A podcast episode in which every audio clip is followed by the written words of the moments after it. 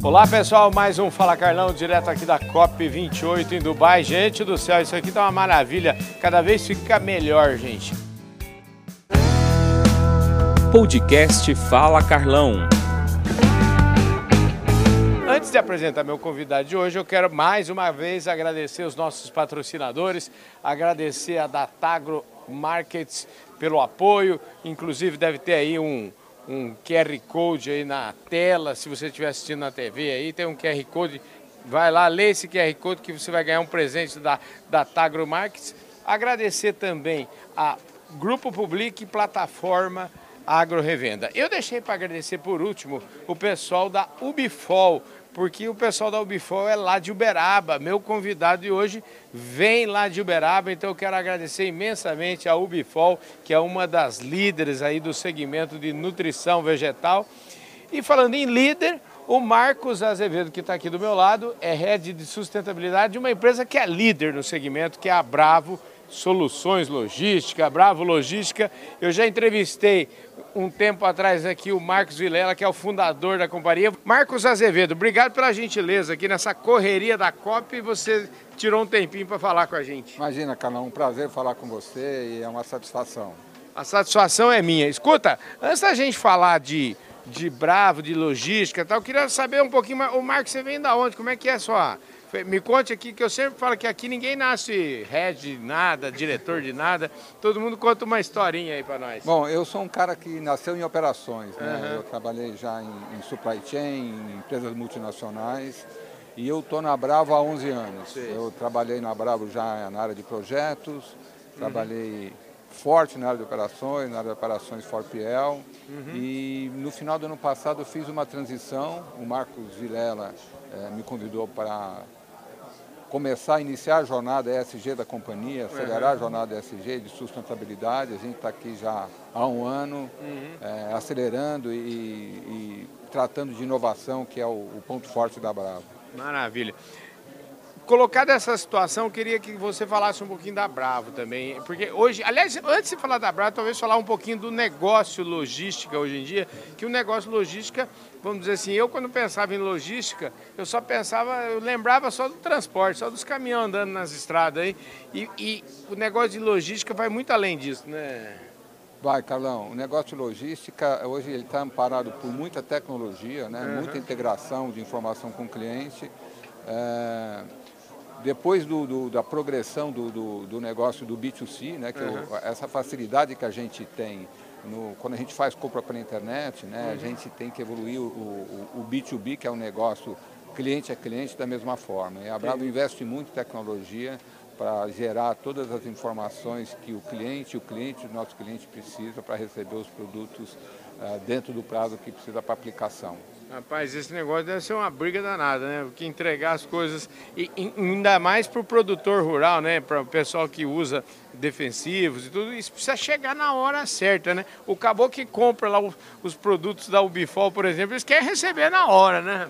Não, com certeza, Carlão. É, a, a a entrega no prazo é um dos requisitos mais fortes desse mercado uhum. e é, é, é, um dos pontos da Bravo também. A Bravo ela, ela tem excelência em, em, em, logística e é por isso que ela tem esse crescimento ah, de, de, de 20 e poucos anos. É uma empresa jovem e hoje ela já é líder de mercado. Para ser líder de mercado, quantas pessoas estão envolvidas nesse processo aí, mais ou menos? Como é que, como é, que é o tamanho da Bravo hoje? Bom, a Bravo hoje ela abriga é, 4.500 colaboradores, uhum. no geral, entre é, pessoal administrativo, pessoal de operação de armazém e motoristas. Uhum. E, ela entrega, como é que ela está no Brasil inteiro? Como é que é? Ela entrega no Brasil inteiro, ela está presente em todas as fronteiras do agro. A operação ela consiste basicamente em uma operação logística nas zonas de produção, recebendo a produção, fazendo transferências para as fronteiras agrícolas e uhum. fazendo a logística de distribuição nas fronteiras agrícolas e aí é, atendendo desde distribuidores até pequenos produtores, é, de acordo com a, a, a, necessidade do embarcador. Quer dizer que, na verdade, vocês funcionam praticamente como um, um, é, um, é um, uma ponta do, do seu cliente, do, do caboclo que está mandando você entregar lá. Isso, ele depende muito de vocês para vender melhor, eu diria. Não para vender mais, mas para vender melhor, né? Não, sem dúvida, Carlão. E, inclusive, hoje em dia, a gente percebe um, uma tendência a, a as entregas estão menores, né? Uhum. Ele está atendendo mais o, também o pequeno, o pequeno, o pequeno fazendeiro.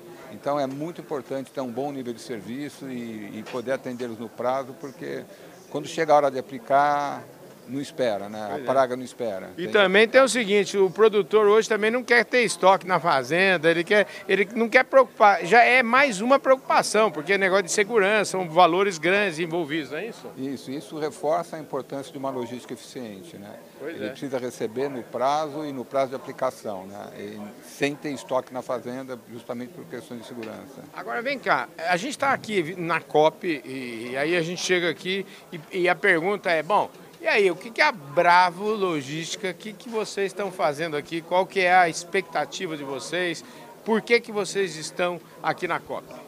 Carlão, a gente tem... É, uma das frases que eu escutei aqui uhum. é que o carbono é um passivo que vai chegar, uhum. ou seja, essa conta vai chegar. O Brasil está trabalhando forte na questão da regulação do carbono uhum. e e, e isso vai pesar para todos. Nós já temos um, um requisito uhum. dos, dos, nossos clientes do agro, né, de como nós vamos fazer para reduzir as emissões do escopo 3 e, consequentemente, a redução do escopo 3 dos clientes dele.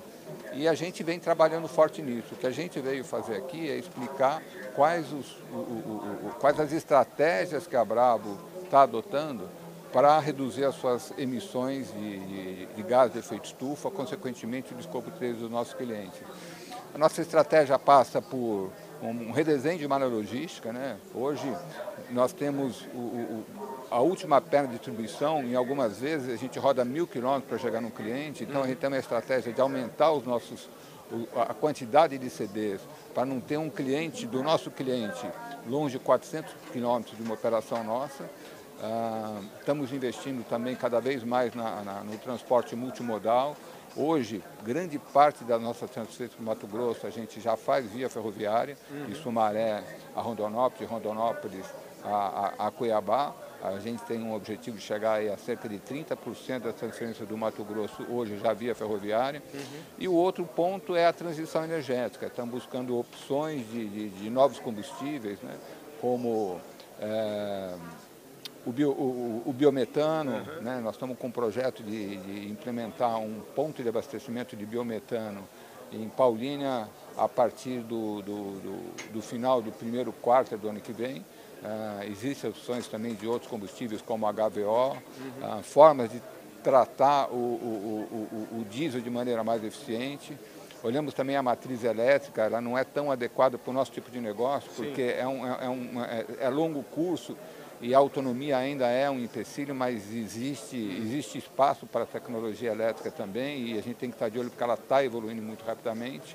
Então a gente veio falar exatamente disso, do que a Bravo está fazendo para reduzir as suas emissões, né, atendendo o nosso cliente e o cliente do nosso cliente no escopo 3. Agora vem cá, e quando você fala de escopo 3, eu até queria entender um pouquinho, para a gente não deixar trocado, porque o, o, a pessoa que está assistindo vai falar, Carlão, eu não sei o que é escopo é, 3. Imaginei, Conta para nós aqui o que é esse troço de, de escopo 3. E a outra pergunta que eu queria já encaixar, você responde tudo de uma vez aí, é o seguinte, tudo isso é, é gerador de custos menores ou acaba sendo custos maiores hoje? Como é que está isso? Boa pergunta, Calão. Primeiro a questão, o escopo 1 é tudo aquilo que eu gero de transporte com a minha frota. Ah, ok. Né?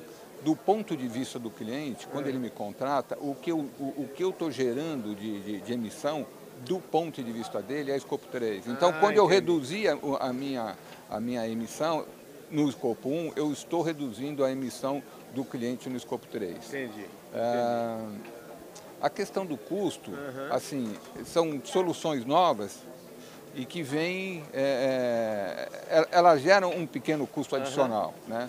Mas a gente entende que com o tempo, com escala, isso vai buscando uma, uhum. uma curva. Agora sim, a gente não consegue substituir toda a matriz energética de uma vez só. Então, quando a gente fala, eu vou aumentar um pouco o custo para eu reduzir um pouco dessa rota utilizando determinado tipo de veículo, você afeta pouco o custo total da, da, da, da operação. Né? E a gente percebe que o embarcador ele já começa a entender que ele tem que participar desse processo. Entendi. A gente precisa começar para ir gerando escala e para ir evoluindo porque eles também têm os seus objetivos de redução de emissão, né? E todos têm que dar a mão e participar. É uma questão aí colaborativa. Na verdade é o seguinte, todo mundo tem que dividir um pouquinho esse custo aqui. Como eu falei, né? O, uhum. o, o, o, carbono é um passivo que vai chegar. Né? Então, assim, a gente está se antecipando, buscando reduzir a emissão, mas em algum momento a própria regulação do carbono vai exigir metas de redução, metas de compensação, e você tem que adquirir créditos de carbono e vai custar do mesmo jeito. Né? Entendi. O carbono vai fazer parte da, da, É um valor que vai fazer parte da, da cadeia de produção e da cadeia logística, não tem, não tem nenhuma dúvida disso. Quer dizer, vai sobrar para todo mundo, todo mundo tem que estar ciente e preparado para isso, né? Com certeza, Calão. Ou isso, ou a gente, a gente tem que acalmar, acalmar a mãe natureza, porque ela está dando sinal de que não está gostando do tratamento que nós demos para ela. E né? olha, e tem um amigo meu lá de, de Ribeirão Preto, Adir do Carmo Leonel, do, do alto dos seus 84 anos de vida, ele diz assim, ele é selecionador de gado Nelore, gado Zebu, e ele diz assim, ó, se você brigar contra a natureza, é certeza que você vai perder. Então ah, não, não faça isso, não, não, é verdade? Não tenha dúvida. A gente está vendo aí, é, a questão de mudança climática uhum. é, é, uma realidade, ela já chegou, né? Uhum. Ela não vai chegar e aqui a gente tem ouvido falar cada vez mais disso, tendo muitos exemplos, né? uhum. né? Agora, a transição energética, ela vai acontecer. O que a gente está buscando fazer é, é, é, ser pioneiro nisso e buscar Sim. soluções para acelerar esse processo e levar essa solução para os nossos clientes do agro. Tá o mais, o mais preparado possível, o mais rápido possível. Né? Pois é, é. Existem discussões, será que dá tempo, será que não dá? Mas eu acho que não dá para perder muito tempo discutindo, é, não tem que agir. Na verdade é o seguinte, esse tipo de coisa, eu acabei de falar agora com um, um, um membro do, do foi secretário do, do, um governo, do governo de Portugal, e ele estava explicando é, o tempo, nós temos que fazer, o tempo é agora. É, é igual plantar uma jabuticabera, né? A, o melhor dia para plantar jabuticabera foi ontem, mas eu não plantei ontem, então o melhor dia é agora, é, não é, é verdade? com certeza. Eu acho que o agir uhum. é um verbo que a gente tem que conjugar agora na primeira pessoa, né? É isso aí. Eu, nós, não dá para deixar isso para para os outros, não dá para deixar mais para os outros. Ô Marcos, adorei a nossa conversa eu aqui, que eu queria te agradecer muito, viu? Muito obrigado. Eu, viu? Carlão, eu que, que, que, agradeço, uma satisfação, fico muito satisfeito de falar com você, já te acompanhei pelas redes. Obrigado, e, viu? Continue e, tá acompanhando, ser, viu? E estar tá sendo entrevistado por você é uma satisfação, viu? Muito obrigado, viu? Maravilha, um gente. É isso aí, eu falei com o Marcos Azevedo, ele é líder é, de sustentabilidade da Bravo Logística. Mandar um abraço para o xará dele de novo, o Marcos Vilela.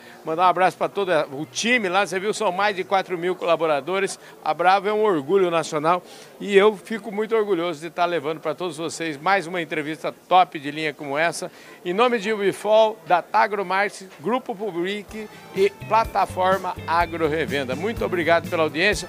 Ô Marcão, obrigado, viu, eu querido? Eu que agradeço, viu, Carlão? Um grande abraço para você, sucesso e obrigado. vamos continuar aproveitando essa cobra aqui, que está muito bacana. Tamo junto. É isso aí, gente. Um forte abraço. Valeu!